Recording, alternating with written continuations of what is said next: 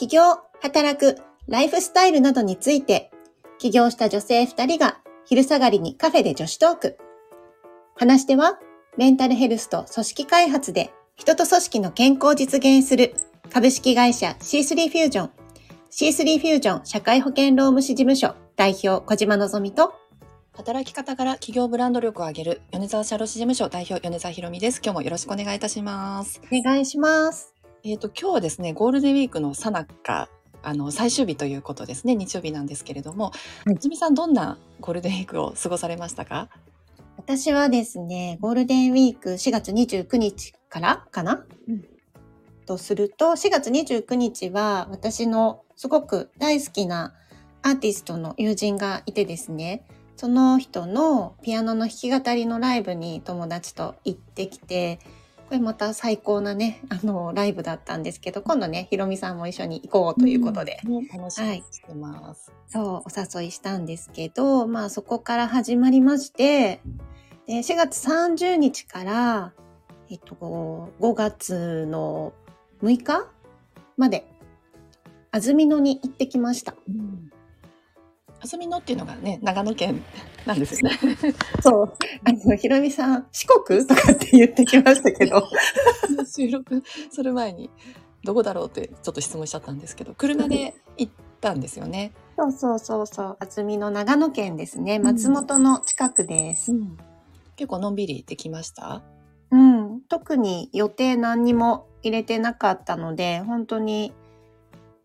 うん、なんだろう、ワーケーション的に、うん。のんびり過ごして、なんか、安曇野ってね、すごいね、可愛いカフェがたくさんあるんですよ。だから、女の子とか、だから本当おすすめ。カフェ好きの人は本当におすすめで、いろんな森の中とかにね、カフェがあって、で、ギャラリーカフェみたいなのもすごい多くて、いろんなこう、画家さんとか、そういった、わなんていうのかな、地元のアーティストさんなのか、全国のアーティストさんなのかわかんないですけど、なんかギャラリーカフェみたいな感じで絵が飾ってあったり、いろんな本が置いてあったりっていうなんか素敵なカフェがね、とってもたくさんあって、うん。ほぼカフェ巡りみたいになってました。うん。それはなんか事前に調べていったんですか？そのうん、ギャラリーカフェ。いや、全然調べてなくて、その日、じゃあどこ行こっかみたいな感じで、うん、普通にその場で調べてうん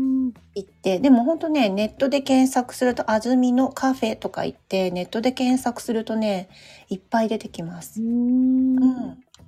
るほど。あの私も結構あまり事前に調べずに行ってから ややっとなんかこうネットで検索して行ったりとかしてます。なるほど、なんか、ぽいよね。なんかねあんまり事前に計画立てずに思いつかったりもするし。ね、ひろみさんは何やってたの？はい。えっと私はあの特に遠出はしてなくて、まあ一日だけあのちょっとお付き合うあのご支援させていただいている企業さんがあの農業体験うんうん。えーとまあ、提供する場を作られるということでちょっと私もそこにあの参加させていただきました。茨城県の、えー、と守谷市というところなんですね、はい、その方その経営者さんのご実家の庭でバーベキューしたりとかすごく楽しかったです。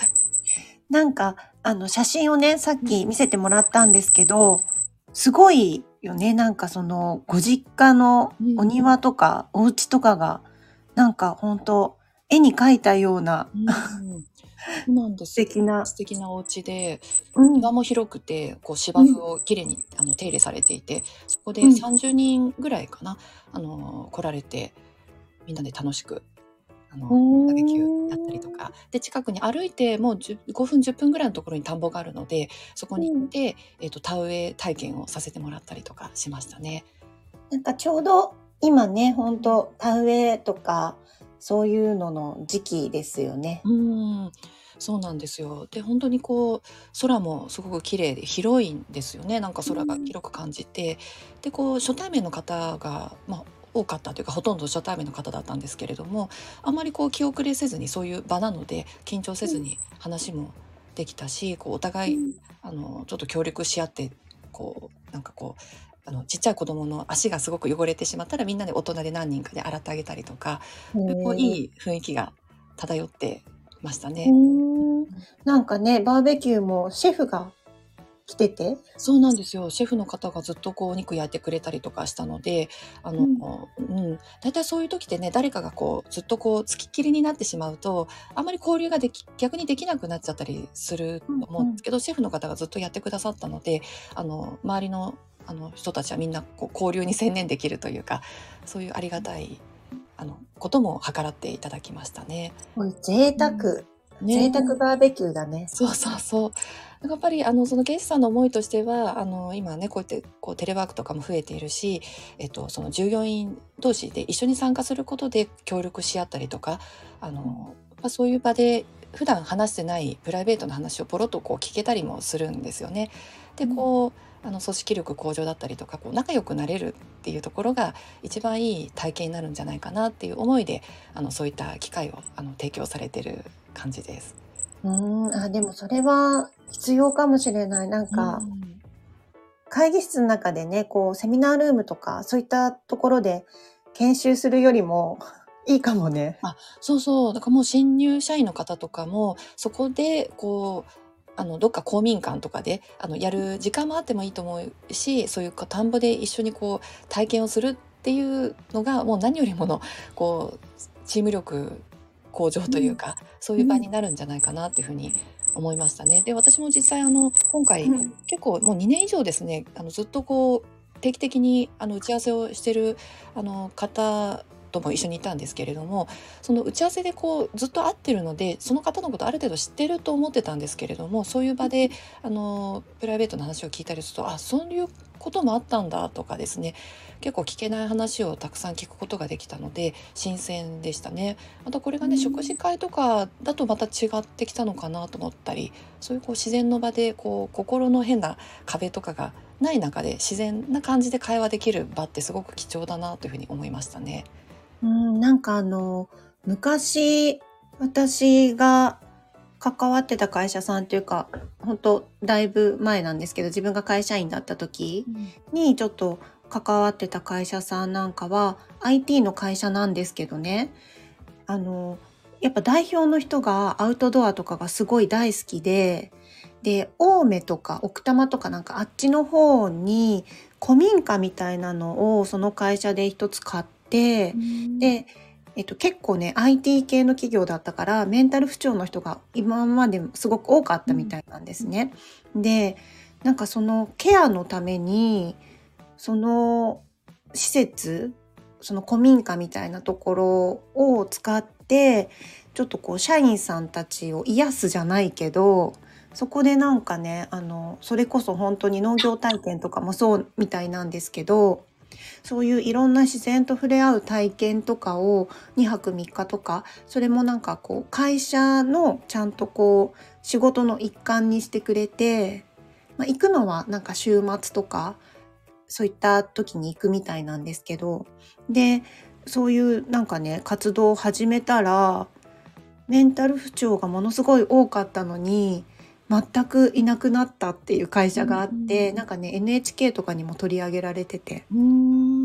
そう、なんかもうまさにそれをやうんりたいというか、そのゲストさん普段はあのオフィスソリューション販売をされてるので、結構いろんなあの会社の経営者さんと普段やり取りがあるみたいで、やっぱり経営者さんから出る言葉ってやっぱりこうあの雇用の悩みとか人の悩みがもう多いそうなんですね。で、まあね、わた私たちもそういうねお仕事してますけれども、うん。で、えっとやっぱりメンタル不調者の方の問題ってやっぱりこうもうあの珍しくないというかでテレワークで増えてたりとか IT 企業とかだと特にあのそういった方もいらっしゃる。ということでこう根本的な解決としてやっぱりこう自然の中で触れ合う自然土に触れるっていうことが一番こういいんじゃないかっていうところことででその茨城は東京から結構近いんですよね。1時間もかからない感じなので、あのそういったご実家を提供してそそういったあの場作りそういったこう人の心のケアとか、まあ、健康であることが何よりもその企業の生産性につながっていくというか、まあ、そういった思いでそれをされてるのでまさに今のぞみさんが話してくれた話と共通するなというふうに思いました。うーんなんか都会からね近く1時間とかで行けちゃうのもまたいいですよね。そうなんですよ。で、茨城がその経営者さんの、えっと、まあ、育ったところっていうのと、あともう20年以上ですね、週末ずっと農家さんのお手伝いをされてきてる方なので、その、まあ、農家さんとのパイプだったりとか、その茨城県庁とのパイプだったりとかがすごくある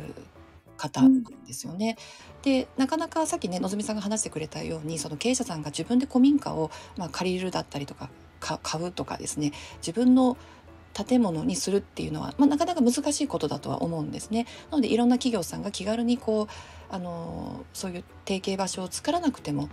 あの行けるっていう場をあの提供したいっていうのが思いとしてつ強くあるようですね。うんなんかね本業そのものではないところに結構その方のこう本当の思いみたいなのがなんかあるのかもしれないですよねいろんな方々を見てて。そうそうそうでも本当あのさっきも聞いてもらったみたいに20年以上ずっと農家さんの支援をあのしてきてるっていうところとあとその茨城まあ茨城県問わずですけれども結構その農家さんの高齢化問題っていうのがすごくあってその警察さんはすごくそこを危惧してるわけなんですね。であの東京からその茨城県の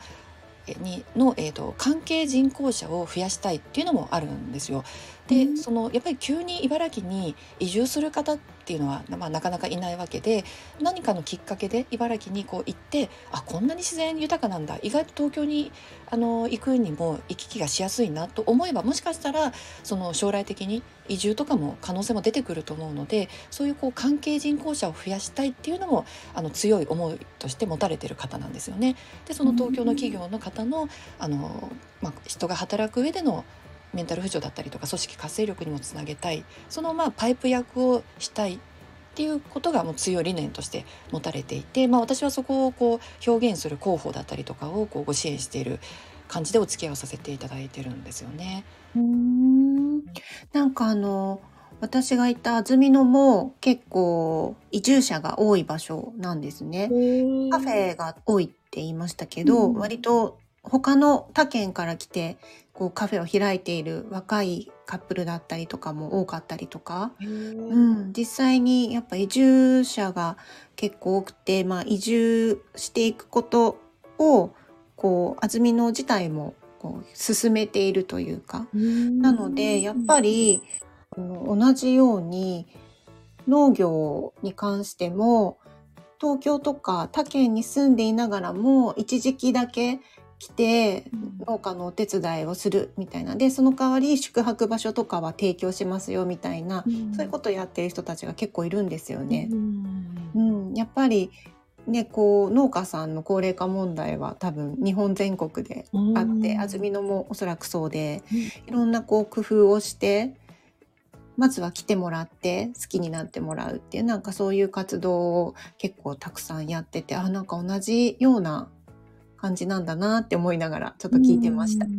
そうですね。もう本当にこれはね、あの、えっと、その長野県、茨城県問わず全国のあの課題ですし、その地方創生っていうところも日本の今大きな課題として持っているところで、で、今この2、3年で、あの、まあ、コロナでテレワークの働き方も結構こう増えてきたので、その地方に住みながら東京の企業で就職するとか働くっていうのも、もう全然非現実的ではなくなったわけなんですよね。なので日本の中でこうぐるぐる人があの回りながらあの地方創生地方があの高齢化社会でこう沈んでいかないようにというか、うんうん、あの若者がもっとこうあの地方に住みながらもちゃんとこうあの報酬を得て生活できるようになればそういったことも可能になるのではないかななんて希望を今お話ししながら感じました。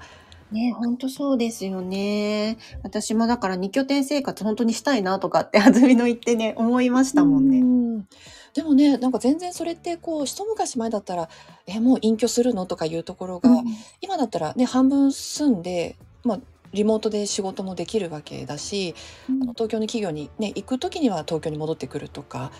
あの全然可能というか現実的な話ですよね。もうやるかやらないかだけの話というか。いや本当本当。なんかね二拠点生活の知り合いとかもなんかちょこちょこ出てきてて、うん、うん、聞きます。ね、うん、なんかそういうねこう新たな場所を見つけるためにいろんなとこ行ってみるっていうのもね楽しいかもしれないですね。ね。今回ねそののみさん安曇野に行ってあ素敵なところだなと思ったからそういう思いがねちょっと出てきたというか、うん。うん、もう本当の田舎でその素敵なカフェとかがなければあやっぱりちょっと生活するには厳しいかなって思ったかもしれないし、うんそういうね素敵なところが結構あるんだなっていうところでまた見る目が、視点が変わったんじゃないかなと思います。うん、いや、本当そうです。うんあの、いい旅でした。はい。じゃあ今日はえっ、とゴールデンウィークの体験からちょっと地方創生だったりとか二拠点生活の話まで話が及びました。